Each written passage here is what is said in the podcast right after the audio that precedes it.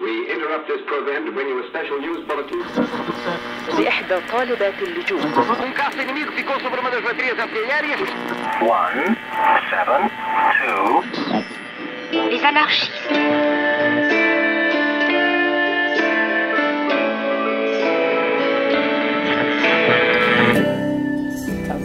Estou com pouca bateria, espero que isto aguente. Oh my god. São as célebres últimas palavras de alguém que está a entrar no ar, não é? Aguenta. Que isto Exato. liga, liga ao bicho à eletricidade. É uma solução. Tenho 20%, aguenta perfeitamente. Tens quanto? 20%. Oh, Rui Tavares. 20% dá para os destaques. Desculpa lá, mas és muito otimista. Este homem é tão otimista. Até nisto do tel- telemóvel. Vá lá. Perde lá dois minutos à procura do carregador, anda lá. Ah, com caraças, pá, não tenho aqui.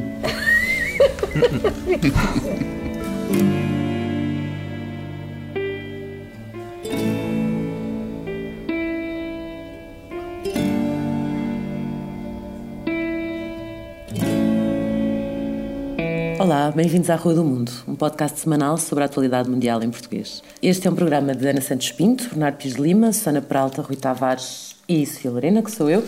Olá, vizinhos. Olá. Olá. Olá, vizinha. Olá. Vamos então rapidamente dar uma volta pela, pelo aquilo que vos chama mais a atenção quando olham pela vossa janela. Vou começar por perguntar à Susana qual é o, qual é o teu destaque esta semana. Ah, o meu destaque desta semana é o que está a acontecer com os Boy Scouts, com os escoteiros nos Estados Unidos, ahm, que estão debaixo de, de um enorme escândalo de abusos sexuais, que alguns ah, com várias décadas, uma história de várias décadas, e o que aconteceu foi que os Boy Scouts ahm, abriram falência para não terem, no fundo, para limitarem ah, as compensações que iriam ter de pagar, porque há muitos processos em tribunais, em nos tribunais, nos vários tribunais dos Estados Unidos, e neste momento já têm quase 90 mil processos por abusos sexuais contra os Boy Scouts of America e portanto é uma enfim é um assunto que me interessa bastante até porque nós estamos muito habituados a pensar em abusos sexuais a mulheres e em abusos desta natureza e este envolve rapazes do sexo masculino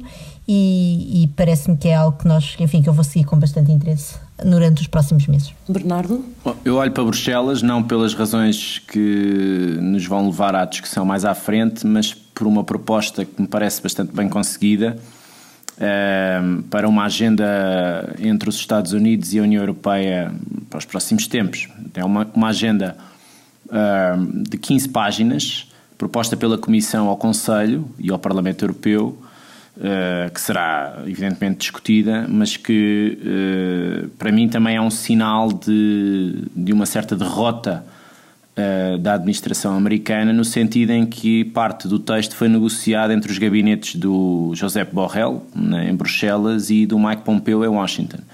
Portanto, é uma agenda bastante construtiva do ponto de vista transatlântico para a tecnologia, para as alterações climáticas, para o comércio, para a segurança, até para a própria defesa das democracias e tem eh, a China no epicentro de várias destas eh, dimensões.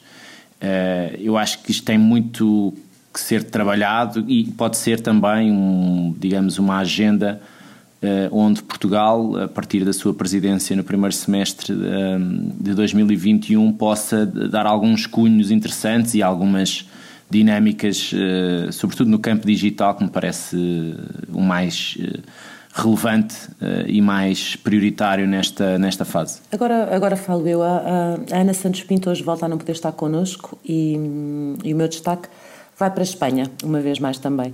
Hum, eu- semana passada falei da aprovação do orçamento que, que iria acontecer e, e tal, tal, como, tal como se esperava, confirmou-se. O, o primeiro orçamento deste, deste governo de coligação entre o PSOE e Unidas Podemos. Um, o primeiro orçamento desde 2018, apoiado, a- aprovado com o apoio de, de partidos nacionalistas eh, bascos, espanhóis, eh, peço desculpa, bascos, catalães. E, e nesta semana em que o orçamento foi aprovado e em que também se, comemoraram, se comemoram os 42 anos do, do referendo constitucional, eh, soube-se que de- cartas que tinham sido escritas ao rei eh, por dezenas de oficiais, de oficiais na reforma eh, onde eles alertavam para a ameaça à unidade nacional, que eles consideram que este, que este governo social comunista provoca, eh, tiveram origem num grupo do WhatsApp onde se discutiram, entre outras coisas, planos para um golpe de Estado em Espanha, eh, fizeram apologias ao franquismo e até se defenderam o fuzilamento de 26 milhões de pessoas. Uh, agora que, estas, que, este grupo do WhatsApp foi divulgado pelo jornal online Infalibre, um, os militares que, que, que, ali estavam, que ali conversavam, dizem que é um grupo privado, que obviamente não, não, as coisas que ali foram ditas não são, não são para ser levadas à letra. Uh, mas seja como for, isto já levou o chefe de Estado-Maior da Defesa em Espanha uh, a vir, enfim, reafirmar o compromisso dos, dos militares com a Constituição. E a imprensa espanhola, quando as cartas saíram, comparava muito o, a linguagem ao discurso do Vox, nomeadamente ao discurso da moção de censura, que foi ao discurso usado pelo, pelo Santiago Abascal, pelo líder do, do Vox na, na, moção de censura. Uh, termino só dizendo que, obviamente que uh, o Vox, uh, estes, alguns destes militares não se, não se importam de, de, de que, que esse discurso seja comparado a isso e, e, e, o Vox já veio dizer que obviamente esta, esta é a minha gente, portanto uh, há duas Espanhas uh, aparentemente continuam bastante, bastante vivas e ativas. Rui. Eu, eu daqui da minha janela estou curioso em relação a uma certa votação que ocorrerá no Parlamento italiano nesta quarta-feira e de que pouca gente tem falado, embora tenha uma importância fundamental para nós e tem a ver com indiretamente o mesmo assunto de que vamos falar no programa: o Fundo de Recuperação e Resiliência pós-pandemia uh, na União Europeia e o novo quadro financeiro plurianual. Ao mesmo tempo que as atenções estão todas viradas para o veto polaco, polaco e húngaro, uh, ninguém espera que venha um problema por parte de um dos países, talvez até aquele que mais precisa destes fundos, que é a Itália. Só que para uh, dentro dos acordos que, que, foram atingidos na Cimeira de Julho e agora mais recentemente em Novembro, entre os chefes de Estado e de Governo da, da União Europeia, está a necessidade de se reformar o mecanismo europeu de estabilidade, que foi criado durante a crise da zona euro, como forma de ele uh, poder uh, servir de travão ao aos mecanismos de resolução de bancos na, na União Europeia e, inclusive, como forma de poder ajudar à emissão de dívida a nível europeu. Isto, em princípio, é algo que toda a gente que acolhe a criação de instrumentos de dívida a nível europeu considera positivo, só que na Itália tudo o que tenha nome Mecanismo Europeu de Estabilidade, por razões que são específicas do debate político na Itália, ganha foros de coisa uh, diabólica. E, portanto, neste momento, a maioria parlamentar que aguenta o governo de Giuseppe Conte não está lá com os votos suficientes para aprovar a reforma do MES, do Mecanismo Europeu de Estabilidade, ou do MEE, na sigla portuguesa, sobre a qual Giuseppe Conte se terá de pronunciar nessa mesma semana. Portanto, se os votos não forem reunidos até quarta-feira, pode Giuseppe Conte ir uh, à cimeira com um governo que esteja de missionário. Em princípio, ninguém imagina que uma coisa destas possa acontecer, seria completamente louco eh, logo ser a Itália obstaculizar o fundo de recuperação e resiliência quando toda a gente está a pensar na Hungria e na Itália, mas as palavras completamente louco e política italiana têm uma atração fatal. Portanto, eu, apesar de tudo, por precaução, quero saber o que é que se vai passar em Roma na próxima quarta-feira. Muito bem, uh, nós vamos fazer um pequeno intervalo. Antes digo só que vamos ter um convidado daqui a pouco e que, como os, os, vizinhos aqui já, já anteciparam, vamos discutir a União Europeia, o Conselho Europeu desta semana e o Estado de Direito na União Europeia. Até já. Portugalete é uma vila, mas não é em Portugal. É um dos locais mais a norte em território espanhol. Ou melhor, já que falo em território, para ser mais exato, o território de que falo é o País Basco. Portugalete fica a menos de 15 km de Bilbao. O nome da vila, com cerca de 50 mil habitantes, pode não derivar propriamente do termo Portugal, mas sim da junção de Puerto, Porto Marítimo, e o Galeta, um termo basco que também significa porto ou uma espécie de doca é de Portugalete, no País Basco, que transmite esta rádio Fórmula Hit. Hit. E do País Basco, voltamos à Rua do Mundo. Olá, bem-vindos de volta à Rua do Mundo. Uh, vamos então ao, ao, nosso, ao nosso tema principal. Uh, Rui, tu que acabaste, queres, acabaste agora a parte dos destaques, queres, que, queres começar? Uh, estavas a dizer que, que não, não, tens olhado só para esta ameaça de veto uh, da Hungria e da Polónia. Um, como é que isto, enfim, há sempre há sempre, às vezes mais, não é? Este suspense antes, da, antes das cimeiras, mas desta vez as coisas estão um bocadinho mais complicadas do que, do que é habitual, não é? As coisas complicaram-se porque foram empurradas com a barriga durante 10 anos. Uh, e em princípio, tudo o que se está a passar, o debate que estamos a ter, não tem nada a ver nem com o, novo quadro financeiro plurianual da União Europeia, ou seja, o orçamento para, para sete anos, nem com o Fundo de Recuperação e Resiliência pós-pandémico, com o qual, em princípio, neste momento já ninguém eh, tem desacordos, nem com a emissão de dívida em nome da própria União Europeia, tudo passos que serão passos importantes na integração desta União. Tem a ver com a questão do Estado de Direito, que começou em 2010 na Hungria, sobre a qual o Parlamento Europeu se pronunciou entre 2010 e 2013. Eu tive trabalho intenso em relação a esse tema até 2013, alertámos a Comissão e o Conselho para o que se estava a passar, dissemos inclusive que os instrumentos que a União Europeia tinha para uh, fazer face a tais problemas eram inadequados, porque basicamente havia duas hipóteses, ou não se fazer nada, ou utilizar o que se chamava a bomba atómica, que era o artigo 7 ou, para ser mais exato, o artigo 7.3 que determina que uh, a eventual suspensão de certos direitos de Estados-membros que violem os valores da União, só que para utilizar esse artigo 7.3 é preciso passar por um 7.2 em que se determina uma violação grave e persistente dos valores da União por unanimidade, menos com o voto do Estado-membro em causa. Chegar ao, ao, que depois não precisa da unanimidade, não é? O 7.3 não precisa da unanimidade. Isto que tem criado alguma confusão até recentemente. Uh, hoje um artigo da Teresa de Souza no Público diz que uh, esta discussão no fundo não faz sentido, há aqui uma suprema hipocrisia, porque o artigo 7 se pode utilizar como uma maioria qualificada. Não é assim. Claramente o que os tratados dizem é, é preciso unanimidade para determinar que há uma violação séria e persistente dos valores da União, 7.2, e 7.3, caso tenha sido determinada essa violação séria e persistente, então pode haver sanções.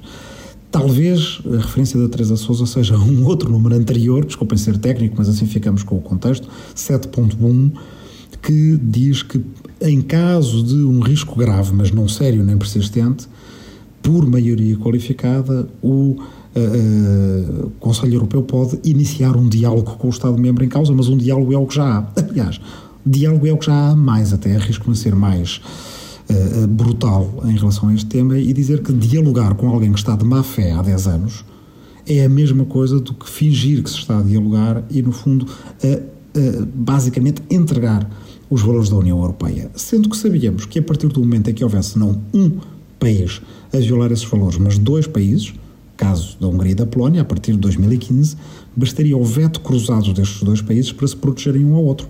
Portanto, se houver um artigo 7.2 para usar contra a Hungria, a Polónia vota contra uh, e vice-versa. Portanto, empurrou-se com a barriga.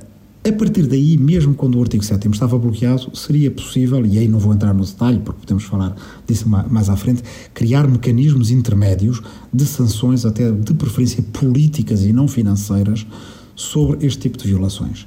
Nada foi feito no Conselho Europeu, nada foi discutido e, ao mesmo tempo, o partido mais importante do Conselho Europeu, e que tem tido a presidência da Comissão, o Partido Popular Europeu, protegeu o Fidesz de Viktor Orban, mesmo sabendo que, evidentemente, o Fidesz era um partido completamente hipócrita na defesa dos valores da Europa conservadora, cristã, eh, de como eh, sempre alegaram ser, o que estavam interessados era em meter dinheiro nos bolsos da família Orban e dos partidários do Fidesz e enriqueceram-se. Amigos de infância de Viktor Orban são hoje em dia multimilionários, como se houvesse uma enorme distribuição de talento para o negócio naquela aldeia. Empurraram pela barriga e chegaram ao ponto em que a Hungria e a Polónia podem vetar o orçamento da União Europeia para os próximos sete anos e o que, do meu ponto de vista, a fazer é ir a jogo. Não será chantagem. Se eles quiserem vetar, que vetem, aprovar o mecanismo Estado de Direito e se tivermos que ter um orçamento a duodécimos, teremos um orçamento a duodécimos já sujeito a estas regras e faremos um fundo de resolução e resiliência numa cooperação reforçada a 25, coisa que uh, o Sr. Orban uh, tem agora a obrigação de saber como é que se faz uma uh, cooperação reforçada a 25. E é isto. Susana. e acabei. acabei. Susana.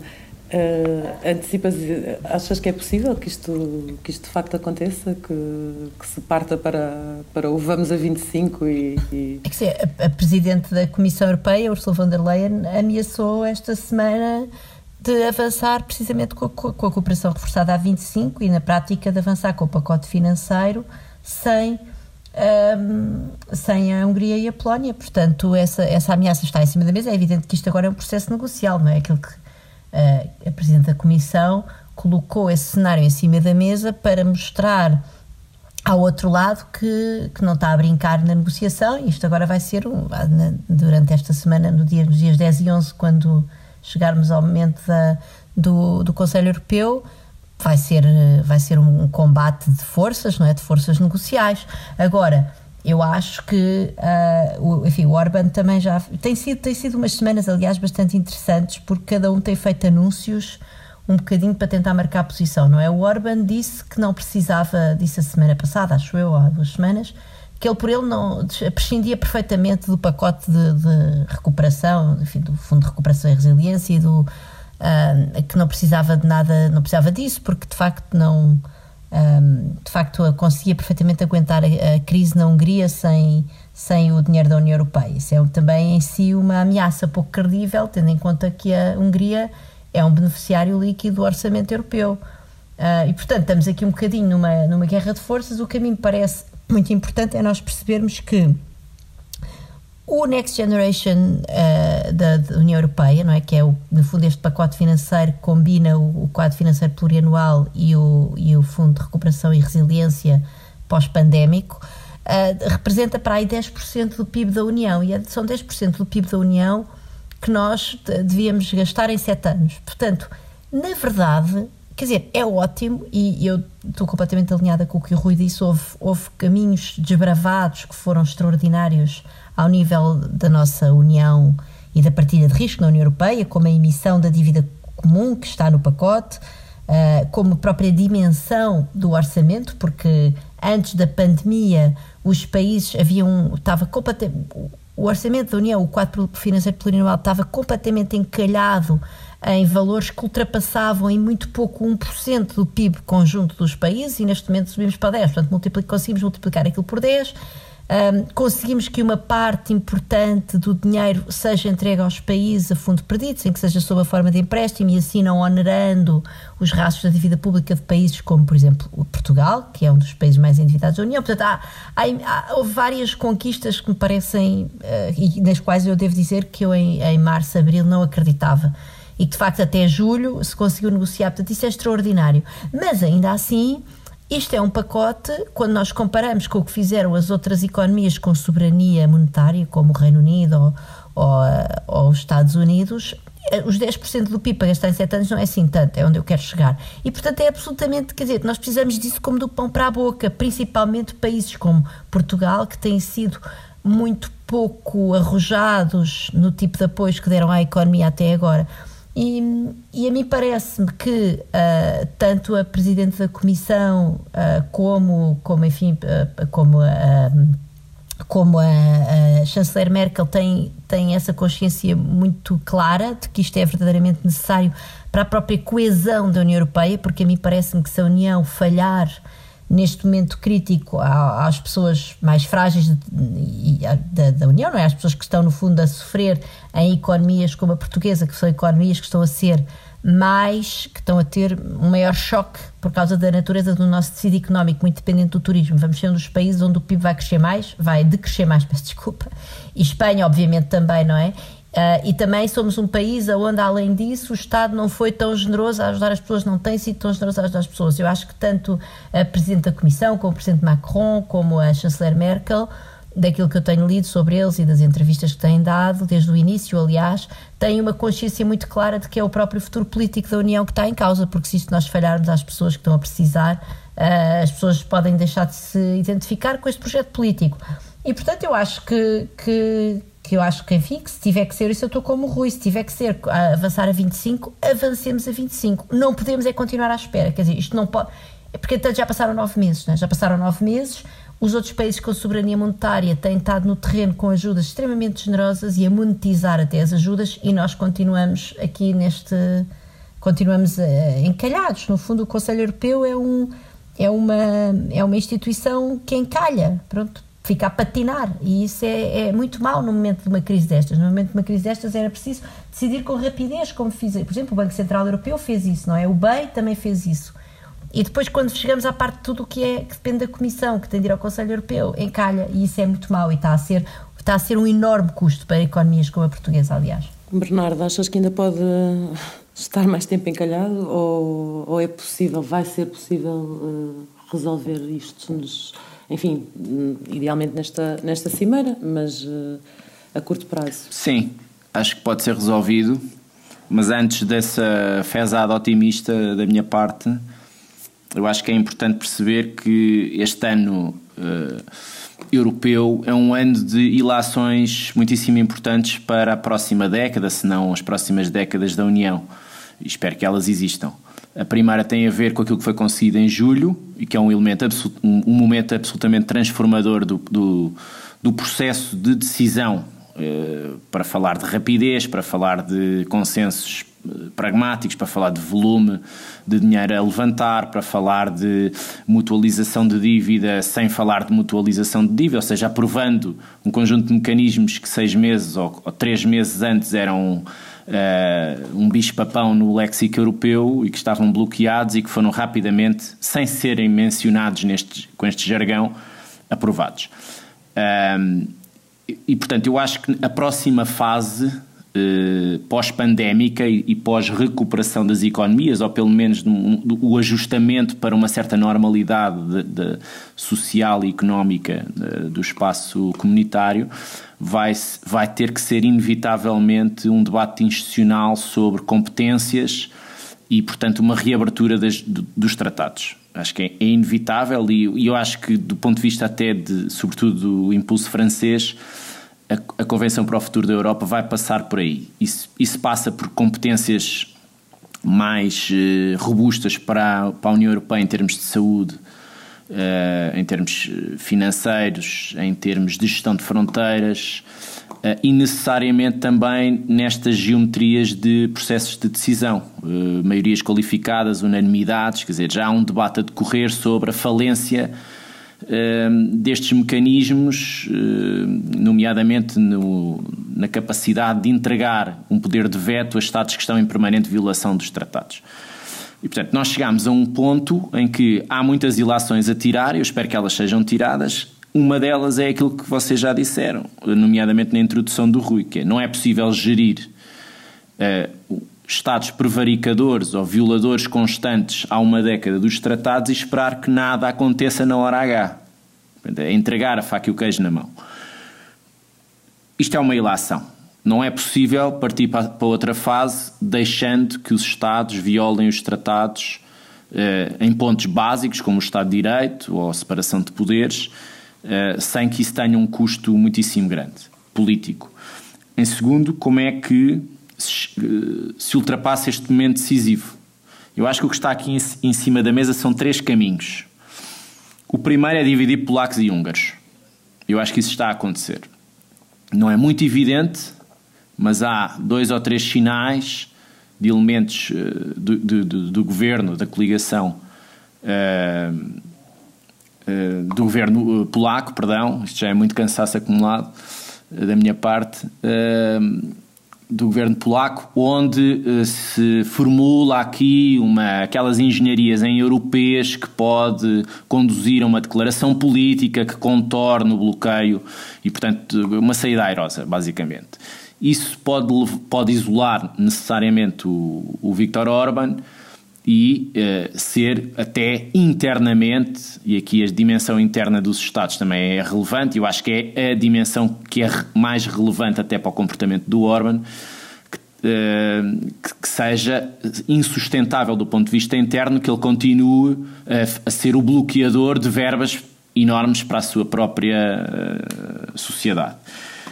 Portanto, dramatizar a cooperação a 25 eu acho que pode funcionar tenho, tenho dúvidas, até porque ela, para esta matéria ou para matérias futuras, o precedente de, de digamos, de, de, fatiar a Europa em, em, função de quem, está, quem quer estar e quem não quer estar, eu acho que ninguém está preparado para assumir esse passo. Não estou a dizer que ele não pode ser um passo que, que seja uh, o novo modus operandi da União. E até admito que ele possa ser o passo para um melhor funcionamento, até em termos de rapidez de decisão da União. O que eu digo é que, do ponto de vista de, até da, da própria comunicação política em Bruxelas e das capitais para os seus eleitorados, isto não, não é muito transparente, não é muito limpo. De um momento para o outro, já, já não vamos todos juntos, vamos só quem quer, quem não quer, consoante as matérias. Quer dizer, isto já é outro, outro, outro enquadramento. Acho que precisava de mais pedagogia política. Admito que essa dramatização feita pela von der Leyen ou por outros atores políticos possa resultar exatamente para dividir polacos e húngaros e, a partir daí, tirar proveitos rápidos no Conselho. A minha terceira via é a que eu acho que vai acontecer, que tem a ver com essa engenharia do léxico europeu, com uma declaração política que monitorize, ou seja, que no fundo diga por outras palavras aquilo que está no artigo 7 sem calendarizar. Eu acho que aqui a calendarização é importante para o ponto interno do Orban para não chocar com as legislativas de 2022. Uh, e portanto não, não, não ir para casa, ele não regressar a Budapeste e ter um, um, um relógio, não é? Um contador que, uh, porque no fundo todos, quer a Polónia, quer a Hungria, assumem tacitamente que estão em violação do Estado de Direito com este comportamento. Bah, isso é a grande lição desta história. Já não é mau. Uh, em segundo lugar, para vender internamente, que são eles os bloqueadores de dinheiro que, que, que, que têm sustentado as suas próprias sociedades, também têm os seus limites políticos internos. Portanto, eles têm que encontrar aqui uma forma de levaram isto até ao limite, são os bloqueadores de serviço, dão um murro na mesa em relação à Alemanha e à França, que também durante esta década se comportaram da forma que nós soubemos, e têm muita responsabilidade no cartório, mas o dinheiro ou a, a, a, chegada do dinheiro às economias neste momento é aquilo que pode, que pode uh, fazer a diferença entre ir toda a gente ao charco ao mesmo tempo ou toda a gente se salvar. E portanto, eu acho que dentro desta, destas lógicas todas de interesses, o que vai pesar é é necessário uh, cumprir aquilo que foi decidido em julho, uh, começar o ano com sustentabilidade económica, ou seja, com liquidez a chegar às economias um, e, e, e, para isso o que é que é preciso? É preciso um desbloqueador mais ou menos uh, técnico de uma, de uma declaração qualquer que, que empurre isto mais para a frente. Claro que não resolve o problema. Não resolve o problema, mas, uh, mas gera-se expectativas. E, e, no debate europeu às vezes é preferível, eu não tenho aqui nenhuma solução ideal, mas uh, às vezes é preferível gerir expectativas dentro de, de, de vários parâmetros muito maus do que forçar uma tentativa que não se sabe muito bem se é a melhor. Percebem o que, o que eu quero dizer? Uh, e, eu, e, e eu acho que neste momento aquilo que é mais importante na sensibilidade social dos europeus é quando é que o dinheiro chega à economia. E é isto que vai estar na equação dos decisores, nomeadamente para contornar, para empurrar com a barriga mais para a frente um problema que é um problema gravíssimo de violação do Estado de Direito, mas que tem de facto uma década. Muito bem, voltamos então, eh, vamos só fazer um curtinho intervalo, voltamos já daqui a pouco com a conversa sobre o mesmo tema, mas com um convidado, com o José Reis Santos, que é historiador e investigador visitante no Central European University, em Budapeste, eh, uma cidade onde vive há 10 anos. Até já.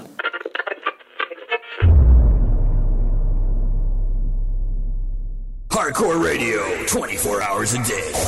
Esta Hardcore Radio, que curiosamente não passa fado, é a rádio de Portugal. Ouviu bem, Portugal. É uma pequena localidade perto de Roterdão, nos Países Baixos, cujo nome, esse sim, deriva de Portugal. Aliás, basta ver a bandeira da terra e o brasão de armas da localidade para não ter qualquer dúvida de que Portugal e Portugal têm alguma coisa em comum, muito embora a rádio que imita a partir de lá não revele muito dessa possível ligação. Não se preocupe, o regresso à Rua do Mundo vai ser bem mais calmo que este intervalo. Olá, bem-vindos de volta à Rua do Mundo. Vamos continuar a debater uh, o Estado de Direito na União Europeia, uh, a cimeira desta semana E temos connosco o José Reis Santos, que eu, que eu acabei de apresentar antes do intervalo. Um, eu, se calhar, começava por, um, por, pergunto, por te pedir que, portanto, tu, não, tu vives em Budapeste há 10 anos, não é? Tens estado, agora, neste momento, não, não, não estás, não é? Estás, estás em Lisboa. Um, ia começar, se calhar, por te perguntar um bocadinho um, estamos a falar de, de, de, dinheiro, de economias que estão a precisar uh, urgentemente de dinheiro e como, e como já foi aqui referido, a própria, a própria economia húngara. Uh, Podes-nos dizer um bocadinho como é que foi este ano da pandemia? Nós não, não, não se fala muito sobre, sobre como, é que, como, é que, como é que a Hungria está a viver, está a viver a pandemia, esta crise. Claro, está bem. Se calhar talvez começar por dizer que eu regressei a Lisboa em agosto. Portanto, regressei a Portugal em agosto. Portanto, passei parte do verão, passei o primeiro confinamento lá, a primeira vaga, de certa maneira, que é uma vaga que é vista a leste de forma bastante bem, ou seja, há, uma, se quisermos, há um confinamento de grande sucesso, de certa maneira, com poucos testes, mas que para nós, especialmente que seguimos as notícias de cá, pá, foi bastante estranho. Ou seja, não há máscaras, hum, portanto, houve verão, houve festas, houve bares, quer dizer, para terem uma ideia, eles introduziram as máscaras nos restaurantes eh, agora tipo em setembro. Um, e portanto um, foi com muita estranheza, de certa maneira, que eu entendi até o nosso grau de civilidade cá quando regressei. Portanto, em que entendia as filas de supermercado, entendia, portanto, um conjunto de, de, de comportamentos sociais uh, perfeitamente adequados, portanto, à, à situação pandémica que estava a viver, apesar de termos, enfim, um conjunto de problemas associados também, mas lá essencialmente não se passava nada, muito pelo contrário. Quer dizer, eu vivo numa, numa zona bastante central, em que, enfim, há muitos bares, há muitos restaurantes. Budapeste é uma cidade muito povoada, se quisermos, eh, deste tipo de, de, de, de oportunidades, não é? de espaços de convívio. Uh, epá, quer dizer, e o verão foi, foi um verão normal, uh, de certa maneira. Quer dizer, eu acho que isto também, o Orban não, não quis fechar, entre aspas, o Balaton. Atenção, portanto, eu acho que isso era um sinal que ele também quis dar. O verão, de certa maneira, foi, foi, foi, foi um pouco mais suave uh, um pouco para todos nós também, portanto, enfim, baixou-se um pouco a guarda, de certa maneira. Um, eles sim, isto cruza já um pouco a conversa, temos estado a ter aqui uh, no programa, um, gastar um dinheirão, um abuso de dinheiro em, algum material médico. Eu dou-vos o número, eles, eles decidiram comprar ventiladores e gastaram 800 milhões de euros em ventiladores compraram 16 mil ventiladores, eu estive a reconfirmar os números, têm capacidade de, de, de, de usar 2 mil e não é que tenham boas, mais relações com a China como devem imaginar. Mas houve estudos que verificaram que andavam a comprar ventiladores 50, 60, 70 vezes mais o preço de mercado que qualquer outras um, instituições, qualquer outros países estejam a comprar. E isto porquê? Porque isto é a atitude, entre aspas, que o governo húngaro tem em relação ao erário público. Este tipo de atitude é verificável em qualquer projeto que nós conseguimos ver que, que entre o Estado. Eles inauguraram agora o Puskas Stadium, portanto o Estádio Nacional, orçamento de cento e tal milhões de euros, gastaram 600. Fizeram o mesmo na FINA, quando foi o, o Mundial de Natação, vão fazer o mesmo agora no Mundial de Atletismo e irão preparar-se para fazer o mesmo em relação ao novo pacote um, de fundos europeus. E, portanto, isto é. Portanto, vocês há bocado falavam no, na questão da injeção para a economia. Eu pergunto-me que tipo de economia tem, de certa maneira, a Hungria para que este dinheiro seja injetado onde? Porque o que, o, que, o, que, o que a economia húngara é hoje, de certa maneira, é uma cleptocracia. Ela foi capturada paulatinamente, e o Rui identificou isso muito bem, do ponto de vista institucional uh, e depois com variantes uh, de grupos de oligarcas uh, nos últimos 10 anos. Dou-vos outro exemplo. No último estado de emergência, este último de agora, eles aprovaram no último minuto três leis. Uma que tem a ver com as questões da adoção, em que hoje em dia é apenas legal adotarem casais uh, heterossexuais casados pela Igreja. Pela Igreja. Portanto, uniões de facto já não existem pela Igreja. Portanto, uniões de facto já não são consideradas e, naturalmente, é mais um ataque um, ehm, portanto, a tudo o que é a comunidade LGBT. Uh, eh, voltaram a mexer na lei eleitoral para obrigar a que partidos queiram ir às leis uh, ao Círculo Nacional. Portanto, a Hungria tem dois círculos. Tem um Círculo Nacional, uma lista nacional, que tem 93 deputados, e depois tem 103 círculos uninominais. Ah, e o que a oposição fez, que lhes permitiu ganhar Budapeste e um conjunto de capitais distrito, foi que perceberam que o Fidesz ganha cerca de 20% dos círculos luminais com maioria, mas os outros não ganham com maioria. Mas como é uma eleição, uma primeira volta, se a, oposição vai fragmentada, Se o Fidesz, vamos pôr, tem 35% num círculo uninominal, o segundo partido tem 20, 20, o outro tem 18, 12, 8, 7, 6, portanto, sistematicamente é eleito o deputado pelo Fidesz. O que a oposição começou a fazer nos últimos anos foi olharem-se uns para os outros e pensar quem de nós é o mais competitivo. Uhum. Quem é que tem mais hipóteses? Saem todos os outros e apresenta-se apenas um, seja ele de onde vier. Atenção, estamos a falar de uma aproximação que vem do Jobbik, portanto, que hoje em dia é um partido de coligação, aqui com algumas aspas, portanto, é um partido de diálogo, um, portanto, não pré-eleitoral, se quisermos, de um diálogo de coligação, nomeadamente fora das grandes cidades, e todos os outros partidos se aliam, saem da campanha, fazem campanha e são competitivos num cenário com o Fidesz. E o Fidesz percebeu isso, percebeu que inclusivamente havia alguns estudos que podiam dar uma super maioria em 22 para a oposição, atenção, e como digo, perdem Budapeste e perdem um, um, conjunto de capitais uh, de distrito importantes, e eles mudam a lei eleitoral para obrigarem que quem queira ir ao Círculo Nacional tenha que apresentar candidatos em 50 uh, círculos uninominais. Portanto, que vai obrigar que a oposição faça uma lista pré-eleitoral. Portanto, para elevar, entre aspas, a obrigatoriedade da oposição se aliar no, até 22, naturalmente. Porque isto era tudo muito orgânico. Budapeste ganha o Caraccioni, que é de um pequeno, país, de um pequeno partido, tipo livre, se quisermos dar aqui um exemplo à, à portuguesa, mas é um bocado, é assim um, um pequeno partido, e tem um apoio desde o PS, entre aspas, local, desde o Bloco, o Momentum, eh, iniciativas liberais, etc, etc. E é tudo muito orgânico. Portanto, não há propriamente algo fixo. Mas o Orban percebe que isto pode resultar e pode, e à última hora muda.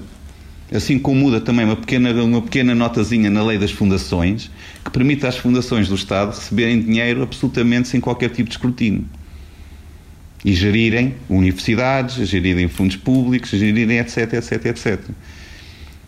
Que é mais, se quisermos, outro patamarzinho, em muitos dos patamares que o Rui Uh, viu quando esteve a fazer os relatórios em Budapeste, que começa com as media laws, que vai avançando, enfim, com a, com a, destru, com a destruição do Estado liberal e com a substituição, uh, um pouco, eu isso também me lembro de um artigo do Rui, desculpem estar aqui a identificá-lo, que é aquela técnica Frankenstein, que é identificar exemplos dispersos, enfim, na, na, nos aparelhos legislativos, eh, se quisermos até no mundo ocidental, e dizerem fulano tal faz isto naquele lado, eu vou introduzir este sistema cá na Hungria. E esta é muita da justificação do Orban do ponto de vista do, do seu argumento legal, a dizerem não, mas a nossa democracia é tão válida como a outra, nós temos um sistema com círculos nominais como tem o Reino Unido. Ninguém critica a democracia no Reino Unido. E sistematicamente utiliza este argumento para qualquer outro tipo de, de, de, de se quisermos, de, de, de, avanço, entre aspas, uh, que, ele, que ele procura uh, colocar do ponto de vista jurídico, que qualquer leitura feita dentro, enfim, de um conjunto de valores uh, que nós aceitamos como uns valores, enfim, de democracia, de, de direitos humanos, etc., etc., uh, nós vemos naturalmente serem sistematicamente destruídos no, no, uh, na Hungria do cor. Isto por um lado. Por outro lado, naturalmente, quer dizer, só quem nunca foi à Hungria, ou desculpem, deixem-me reformular, só quem nunca saiu de Budapeste e visitou a Hungria, consegue defender que hoje há qualquer tipo de pluralidade política, uh, mídia, opinativa. Não existe. Não existe. Eu já percorri a Hungria até com jornalistas, quer dizer, quer dizer há uma uniformidade de narrativa oficial. Ponto. Toda a mídia, toda a imprensa, quer dizer, há uma cartilha. Quer dizer, criaram-se novos vocábulos. Por exemplo, quando foi a questão da, da, dos refugiados, havia linhas indicações para nunca chamar refugiados às pessoas que apareciam em Kellet. Eles eram migrantes. E o migrante, e o migrante era uma palavra que não existia no léxico húngaro. E de repente começou a ser utilizada como a pior coisa que se podia chamar a alguém. Os miúdos na escola começavam a chamar migrantes uns aos outros, como um sentido de pejorativo.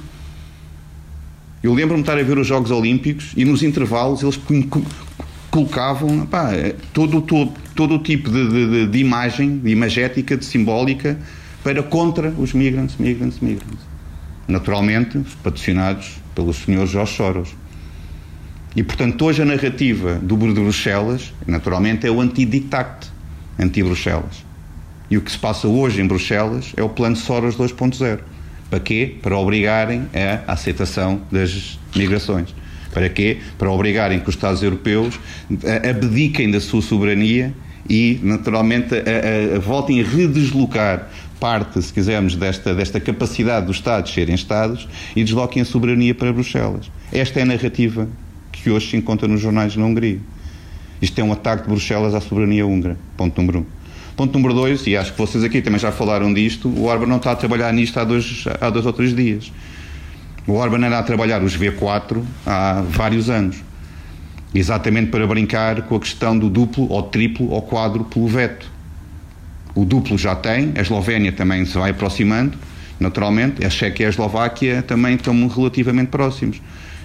Curiosamente, o Caraccioni, quando é eleito, ele faz duas coisas. Ele faz primeiro uma convenção com as cidades, enfim, da oposição, a dizer há mais Hungria que apenas a Hungria do Orban, e depois faz uma segunda, a carta aberta, com, as, com aquilo que se chama as cidades livres que curiosamente as cidades capitais dos países V4 são todas elas anti, eh, ou pelo menos na oposição. Anti-poder central. Anti, exatamente, anti-governos. Enfim, não necessariamente progressistas, algumas são governadas por independência, etc.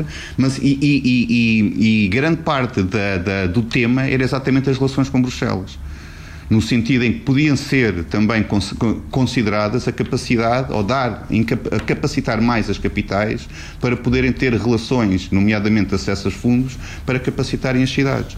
Porque neste por, por, uma coisa, Zé, uh, porque, entretanto, nas leis de emergência também há, uh, houve uma, uma, uma desfinanciarização de Budapeste e de outras uh, cidades, uh, portanto, governadas pela oposição. E dinheiros, por exemplo, para investimento em transportes públicos, ao mesmo tempo que há esses, uh, esses gastos enormes de dinheiro pelo Governo Central, Budapeste não pôde investir em transporte público adequado à fase pandémica. Portanto, é, é, é, uma, é uma coisa que o Erdogan já fez na, na Turquia, com Istambul, é tentar asfixiar as capitais oposicionistas como, digamos, construção de uma alternativa onde se pudesse ver uma outra governação para o país. Sim, sim, sim. Portanto, é preciso tirar-lhes o dinheiro. Eu ia, agora, eu ia agora fazer essa referência. No caso de Budapeste há uma dupla referência, que o Orban quer retirar a gestão do aeroporto ao consórcio que neste momento tem a gestão do aeroporto. E eles quiseram renegociar o contrato, os senhores disseram não, nós temos o contrato para mais, sei lá, 20, 30, 40 anos, o que seja, e eles já estão tudo muito bem, nós fechamos as fronteiras e as fronteiras estão fechadas, o que naturalmente também asfixia Budapeste, porque Budapeste vive essencialmente turismo também.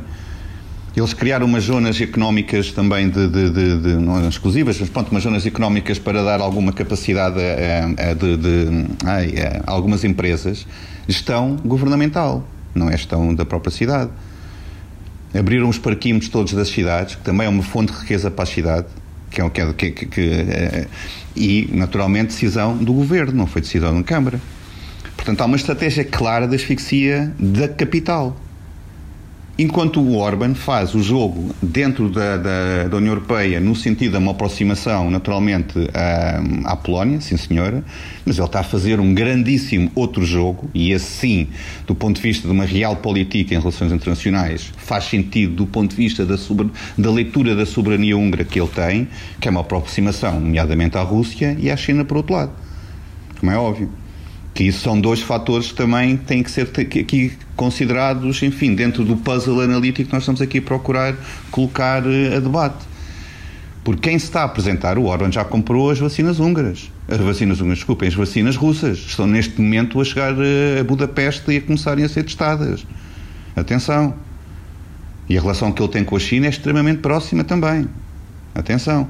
E ele está a jogar neste, nestes tabuleiros, não, também não e é de agora. contava com o Trump também. E também estava a tentar com o Trump, Agora já não pode contar com ele. Sim, é? sim, sim, sim, sim, sim, sim. Mas o Trump tem um outro tipo de distância, de certa maneira. A distância com a China é uma distância muito próxima, que tinha é. a ver, por exemplo, com as entradas com a China, como sabes, com a rota da saída, não é? É quem ia bancar o caminho, os novos, o, o novo caminho de ferro entre, entre Budapeste e Belgrado para ligar depois, a, depois ao Pireu são os chineses.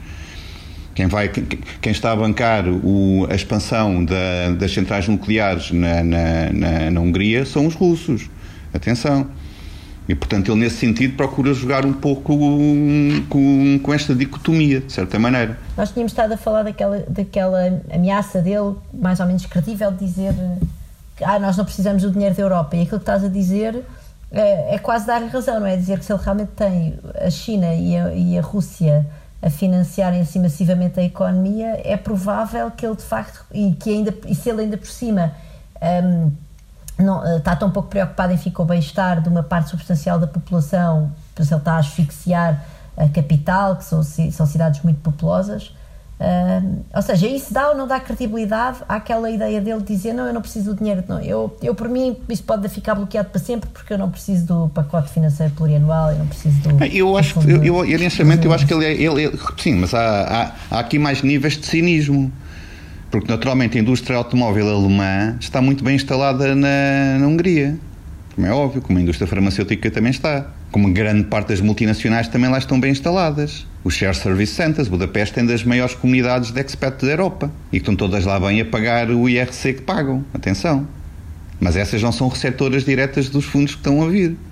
E isso também foi amplamente debatido há um ano, quando, quando era a tal lei da escravidão, entre aspas, que foi a Slave Law, que também, que também houve ali alguma, alguma, hum, ai, algumas manifestações em Budapeste porque afetavam exatamente este tipo de trabalho. E houve uma negociação paralela para, para a indústria automóvel.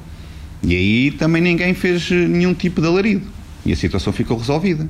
Portanto, há aqui vários, vários patamares, de certa maneira, de entendimento. E o Orban sabe disto. E o Orban, naturalmente, controla, controla tudo o que é a linha comunicativa uh, do ponto de vista da, pronto, daquilo que é uh, uh, o que ele chama a construção do consenso nacional. Porque aquilo que ele fez de uma forma muitíssimo inteligente foi que ele, quando esteve na oposição, refez toda a sua aliança socio-política, de, de certa maneira.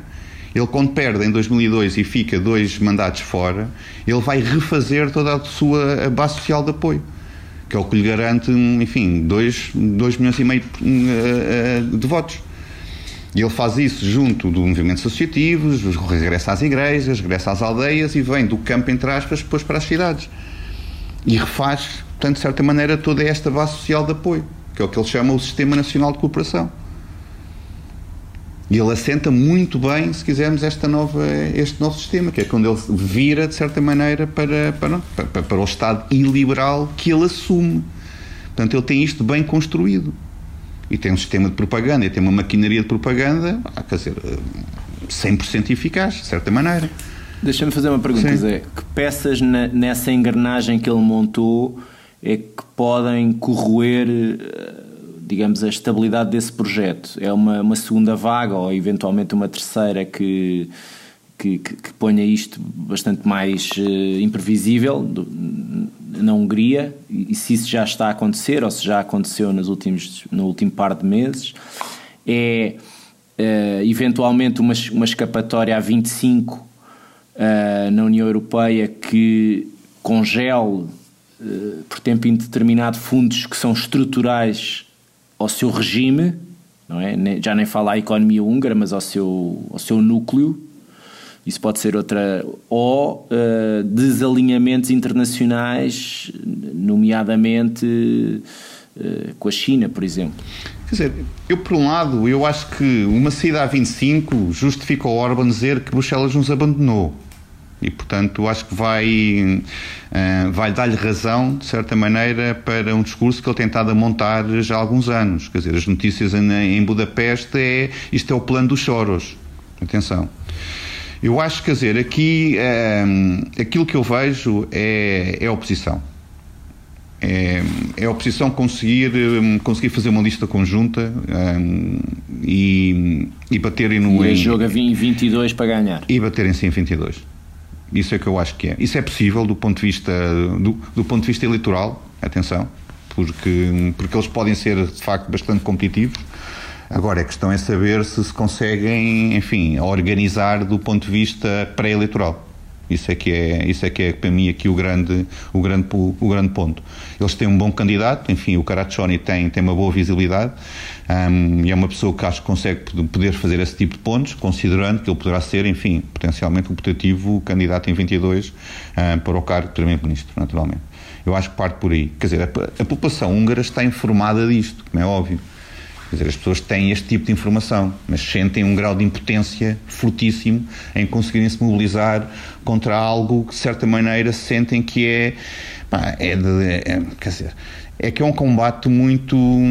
E sentem essa impotência também por uma certa orfandade em relação à União Europeia, ou seja, não nos ligaram durante muitos anos e agora lembraram-se que o Estado de Direito estava ameaçado aqui? Pois isso é uma pergunta muito interessante. É como é que, as, como é que a oposição vê a eventual a posição de força da União Europeia relativamente a esta questão do Estado de Direito na Hungria? Senta isso como ingerência ou senta isso como estão finalmente a dar-nos a mão? Por acaso é uma boa pergunta. Eu essa que não, não te consigo responder diretamente, não tenho acesso a essas fontes com esse tipo de grau de sofisticação que eu acho que a, que a resposta merecia. Entendes? Mas dizer, a tua leitura qual é? A minha leitura, de certa maneira, é que eu, quer dizer, a oposição procura sempre, quer dizer, eu ainda hoje estive a ver as declarações da Catalin Tches, que é uma das vice-presidentes do Renew, candidata do momento. Quer dizer, e ela sistematicamente o que diz, e é verdade, quer dizer, é o seguinte, quer dizer, não é o contra o Bruxelas. Bruxelas não está contra a Hungria. Bruxelas está contra o fato de cada vez que entra dinheiro na Hungria, sai mais um iate para um, para um oligarca. Ponto. Quer dizer, esta é, que é, esta é que é a situação. E há um conjunto de atores uh, políticos, naturalmente, húngaros, na oposição, que sistematicamente fazem o levantamento deste tipo de situações. Portanto, nada disto é novo. Quer dizer, durante a pandemia, houve um caso, não foi na pandemia, desculpem, foi, foi durante a crise da, da Bielorrússia. Há uma, há uma, há um, enfim, há uma andota, enfim, entre aspas, em que está o, está o Ministro dos Negócios Estrangeiros húngaros, faz, uma, faz um post no Instagram ou no Facebook, ou o que seja, nas redes sociais, a dizer que estava no, na, na, no Ministério a seguir atentamente a situação.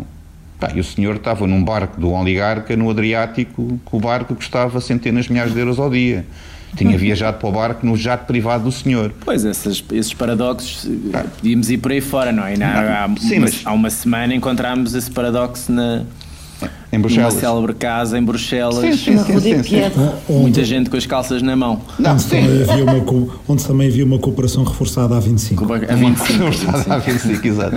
Não, não, esse tipo que foi apanhado em Bruxelas, que sim, é um dos pais da Constituição, que ainda é mais inacreditável. Mas, deixa-me acrescentar uma coisa, Zé. É, é, ele não só é um dos pais da Constituição, que ele se gabava de ter escrito no seu, no seu iPad, estamos a falar do, do eurodeputado Josef Sayer, como a mulher do, do eurodeputado Josef Sayer, chamada Tunde Hando, que hoje em dia é juíza do Tribunal Constitucional, era a, a mulher mais poderosa do sistema judiciário húngaro, nomeada pelo governo para ser uma espécie de secretária do Conselho Superior de Magistratura, e isto eu vi com os meus olhos em Budapeste, numa reunião com o Conselho Superior de Magistratura, ela não sendo magistrada, sendo uma nomeada política que se apresentava como não, eu estou aqui só para ajudar o Conselho Superior de Magistratura, claro que o governo não interfere, e os magistrados do Conselho Superior de Magistratura não respondiam a nenhuma pergunta da delegação do Parlamento Europeu sem olhar primeiro para a senhora Tunde Hando, claro. uh, de tal forma que uma deputada, hoje no PPE, uma deputada que é do PPE, do mesmo partido que o Fidesz, saiu da reunião e disse acabámos de reunir com os castrati e passou a yeah. ser a, a, a, alcunha do Conselho Superior de Magistratura. Na altura, na nossa delegação a Budapeste, deputados de direita eh, e, e, até bastante conservadora eh, ficaram boquiabertos com o tipo de técnicas soviéticas de uh, acompanhamento de uma delegação parlamentar, com a, a, infiltração de funcionários do Ministério dos Negócios Estrangeiros em todas as reuniões que a gente tinha, com o Ministro da Propaganda, que hoje em dia é cônsul em Nova York, a fazer um almoço connosco para difamar um jornalista húngaro que ia transmitir um documentário em Viena, do qual, aliás, toda a gente estava ignorante. Também aquilo serviu para as pessoas tirarem notas e irem ver o documentário, mas dizendo: não, esse jornalista, nós temos um ficheiro dele dos tempos da Polícia Secreta Comunista, em que ele era colaborador, informador e tal. E, portanto, e tudo isso de forma que eh, os deputados do PPE que estavam connosco saíram de lá. Uh, a dizer, uh, bem, são hoje em dia dos deputados do PPE que ainda pedem a expulsão uhum. de, do, do Fidesz do PPE sem uh, sucesso, precisamente por causa destas ligações entre o Fidesz e a CSU, ou seja, o partido bávaro, sim, sim, parceiro sim, do partido da senhora Merkel uhum. uh, na Alemanha, a própria CDU, o comissário Oettinger, que era o comissário do orçamento da, da, da, da comissão, da anterior Comissão Europeia, eh, hoje em dia participa em conselhos de administração de empresas na Hungria e, portanto, Orban usa dentro da União Europeia as mesmas técnicas de cooptação de políticos alemães que Putin utilizou, por exemplo, com o próprio uh, uh, Gerhard Schröder, que foi para o Conselho de Administração da Gazprom, etc. Eu, eu queria só fazer um, um, uma espécie de, de, de, comentário, porque este tempo foi passando num instante. como isto pode ficar pior. Uh, isto pode ficar pior porque uh, eu não acredito que nem Orban nem o PIS na Polónia vão sair de boa mente, mesmo que uh, a oposição, apesar de todas as mudanças de lei eleitoral que ocorrem sempre estrategicamente, cirurgicamente antes de cada eleição, se organize muito bem para 2022 e ganhe. Hum. Nós não sabemos se as últimas eleições húngaras não foram já fraudulentas. Elas pelo menos foram livres, mas não foram justas, uhum. na apreciação que a própria uhum. OSCE fez nessas eleições. Uh, e não me parece que esteja na vocação, na natureza do Sr. Orban sair do poder porque, olha, perdi as eleições, eu vou embora. Da outra vez que ele perdeu as eleições, e ainda não era o Orban que conhecemos hoje em dia, uhum. o que ele disse foi a nação não pode estar na oposição, porque na cabeça dele, uhum. a, ele é a nação e, portanto, não pode estar na oposição. O que é que isto quer dizer? Quer dizer que a União Europeia está a lutar hoje em dia, tardiamente, a batalha que devia ter lutado em 2010, 2013 sem se aperceber que a batalha que a partir de 2022 vai ter que lutar é uma batalha pela integridade dos atos eleitorais dentro da União Europeia. Ou então arriscamos a ter no Conselho Europeu, ainda pior do que temos hoje em dia, que é primeiros-ministros legitimamente eleitos e primeiros-ministros fraudulentamente eleitos. E a partir que ocorra num país, pode ocorrer na Bulgária, pode ocorrer numa série de outros. Segundo aspecto, se nós não temos isto resolvido até meio da década, a União Europeia vai ser uh, governada em 2024 e 2025 por um ano inteiro de presidência húngara e presidência polaca. Imaginem como é que a União Europeia chega à meia da próxima década e, além de tudo, tem como seu rosto a determinar a agenda do Conselho aqueles que na altura podem estar no poder até por vias fraudulentas e já estão por eleições que são uh, uh, que até podem ser livres, mas não são justas. O que me leva a um comentário final em relação àquilo que há bocadinho perguntavam o Bernardo e a Susana e, e perguntas que eu me fiz muitas vezes em 2010, 2013. Como é que a opinião pública húngara vai reagir àquilo que a União Europeia decide ou não decide? Eu acho que, de certa forma, nós já não estamos aí. Nós já não estamos a jogar esse jogo tático. Nós estamos a lutar pela alma da própria União Europeia. E, portanto, seria importante que a opinião pública húngara saísse às ruas a dizer é estes tipos querem meter dinheiro ao bolso e a União Europeia, muito bem, está a lutar pela integridade do seu orçamento, mas agora já passamos disso. Nós agora estamos só a tentar evitar que o nosso dinheiro vá parar ao bolso da família Orban. E, portanto, já não tendo, de certa forma, isto clarifica o que temos em cima da mesa. Já não estando nesse momento tático, porque na altura em que eu fiz o meu relatório ainda não havia paranoia Soros. Na altura, antes pelo contrário, o governo húngaro estava sempre a falar muito bem do, do, eles dizem Soros, ou do Soros, como nós dizemos, porque era o exemplo de como os húngaros eram muito inteligentes e faziam imenso dinheiro. E na altura, aquilo de que me acusaram foi de estar nos bolsos das empresas alemãs de eletricidade, que era certamente aquelas que estavam a querer asfixiar a Hungria e a obrigar os húngaros a pagarem contas altas de eletricidade. Eu nem sabia de quem é eram as companhias húngaras de eletricidade a introdução do Soros como papão é a partir de 2015 e é completamente uh, determinada, estratégica. Portanto, alguma coisa há de ser sempre inventada para explicar porque é que Bruxelas é o demónio. Qualquer entidade que não queira deixar o Sr. Orban meter o dinheiro ao bolso que ele mete será sempre o demónio. E, portanto, nós, de certa forma, isso ajuda a clarificar as coisas. Temos que perceber que vamos sempre ser encarados como o demónio, por muito que respeitemos, gostemos do povo húngaro, da cultura húngara uh, uh, e entendamos a história húngara, mas neste momento nós estamos a lutar é para salvar a alma do projeto europeu que serve para todos os outros países e, portanto, uh, ser claros em relação àquilo que pretendemos, ou então daqui a pouco tempo temos eleições fraudulentas, primeiros ministros ilegítimos e ainda por cima a União Europeia governada por esses mesmos primeiros ministros. Sim, quer dizer, eu não sei se posso aqui fazer um comentário, quer dizer, sobre isso, Pode por um lado, eu, eu um acho... comentário ao comentário. Um comentário ao comentário, sim, quer dizer, por um lado, eu acho que essa questão do, especialmente, quer dizer, União Europeia versus não União Europeia, ou um alinhamento à Rússia, e eu acho que aí isso, isso poderá ser um fator mobilizador, especialmente para, para uma geração mais nova, para uma geração mais urbana, um, que pode ser altamente mobilizada dentro do contexto húngaro. Isso eu acho que sim. O Momento, por exemplo, foi um partido que, que, que existe um, e, que, e que ganhou muito elan e tem muita capacidade mobilizadora, por exemplo, dentro dessas camadas. E eu acho que isso, isso, isso uh, acho que pode ser ali um, um momento catalisador, de certa maneira, pode, pode pôr muita pressão, de certa maneira, na sociedade húngara. Isso por um lado. Por outro lado, eu acho que isso é uma questão um pouco mais lata, e tenho pensado muito isto no contexto da Europa de Leste, tem a ver com fatores identitários daqueles países. E acho que os polacos também estão a passar um bocado sobre o mesmo. Porque eles sentem que não tiveram tempo de formular-se, de certa maneira. Porque eles tiveram ali 20 anos de independência no período entre guerras, depois, enfim, naturalmente, depois voltaram a ser ocupados e ficaram na órbita soviética e depois estão agora a pensar em si. Não sei se me estou a fazer entender. E, e, e, e, eles sentem que, não, que nunca tiveram bem esta liberdade de se poderem sentirem-se uh, que tipo de rumo é que eles podem ter, ter-se ou não. E no caso húngaro, o Trianon, as nossas comunidades uh, fora da Hungria uh, e esta interferência externa são marcas muito, muito, muito fortes. e o Orban joga muitíssimo bem com isso, atenção. E mais uma vez, a Hungria é um país em que, de certa maneira, há, nós temos muita impressão da, da, daquela, Hungria, da, daquela Hungria literária, de uma, de, dizer, berço de, de, de, de, muita civilização, de muitos nobéis, etc. Mas isto tem muito a ver com Budapeste e, se calhar, com mais uma ou duas cidades. Porque a esmagadora maioria da, do país é um país extremamente rural, extremamente pouco, enfim, uh, educado, de certa maneira, em que, certo, que, que, explica muita da letargia e da incapacidade, se quisermos, de colocar uh, contrapontos um, que facilitariam muito o debate que nós estamos aqui a tentar querer provocar porque uh, apresentar um contraponto uh, em, em, muitos sítios fora de Budapeste é extremamente complexo, por um lado. Por outro lado, isto também para entrar na, na questão que o Bernardo punha, eu acho que a questão agora desta segunda vaga está a começar a chegar às aldeias. Eu, eu tenho amigas minhas e tenho gente que conheço fora de Budapeste, que os tios, que os primos, que as escolas fecham, etc, etc. O que significa a falência, de certa maneira, de alguma política da própria Orban.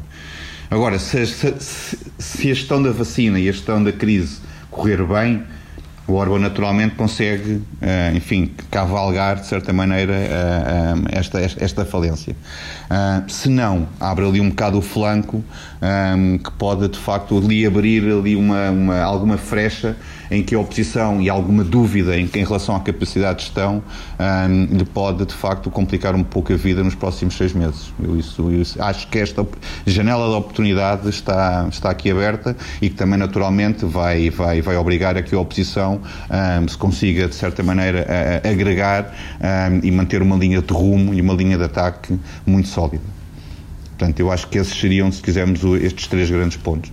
A forma como, como, como o impacto desta, uh, desta, desta vaga está a ser sentido, uh, como é que ele é apreciado pela oposição no sentido de, de, de, uh, de atacar o órgão na gestão da, da crise, saber como é que ele naturalmente vai aproveitar a vacina, que é a vacina russa, atenção, nesse aspecto e depois, naturalmente, verificar como é que a oposição se consegue agregar um, e então colocar uma linha de, de ataque sólida, um, sendo que, enfim, naturalmente, esta linha de ataque tem que estar muito assente naquilo que Bruxelas irá, irá estar a emitir. Temos que terminar. Vamos, com certeza, voltar a convidar-te a vir, a vir aqui falar connosco uh, sobre a Hungria e sobre a União Europeia. Queria só perguntar-te como é que foste parar a Budapeste. Eu sei que deste outras voltas antes. Budapeste, mas... ah, sim.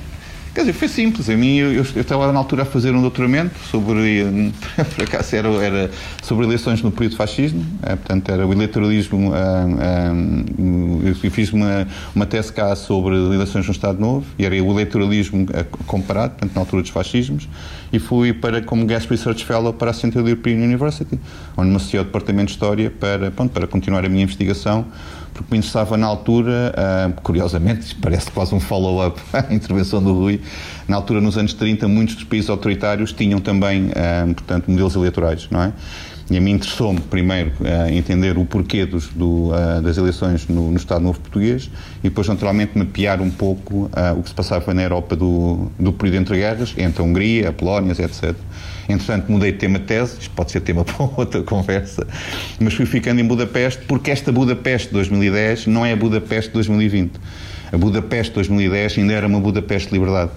Era uma Budapeste em que eu me sentava na mesa com os meus colegas e era uma Budapeste em que estes espaços de debate, estes espaços de liberdade, estes espaços de, de, de troca de ideias um, era, um, era muito viva, de certa maneira.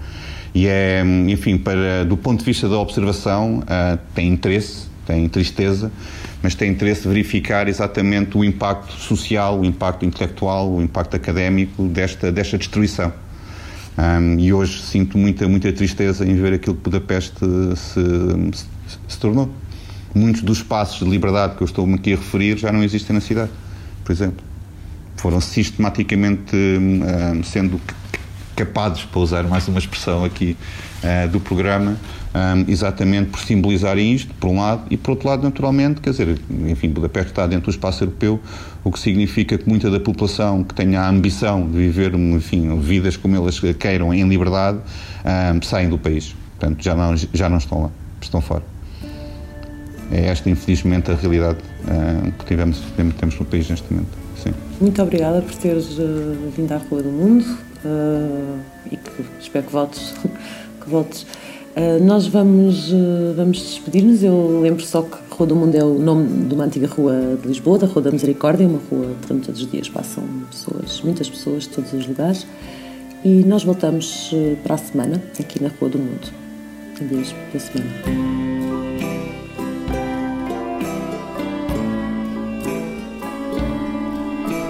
Rua do Mundo é um programa de Susana Peralta, Bernardo Pires de Lima, Ana Santos Pinto, Sofia Lorena e Rui Tavares. Desta vez tivemos a visita de José Reis Santos. Como já sabe, a pandemia obriga a que este programa seja feito a partir de várias casas diferentes e de várias ruas diferentes, mas todas elas se encontram nesta Rua do Mundo, que tem produção e edição minha. O meu nome é Marco António. A imagem oficial do podcast é da autoria de Vera Tavares e esta canção chama-se Valdes. É dos Somersault. Pode contactar a equipa do programa pelo e-mail podcast.rodomundo.gmail.com e não se esqueça, se gostou, escreva um comentário sobre o programa na aplicação Apple Podcasts. Eu reforço, muito em breve, isto vai ser importante para si. E já agora, claro, recomendo aos seus amigos que visitem também a Rua do Mundo. Vão ser muito bem-vindos.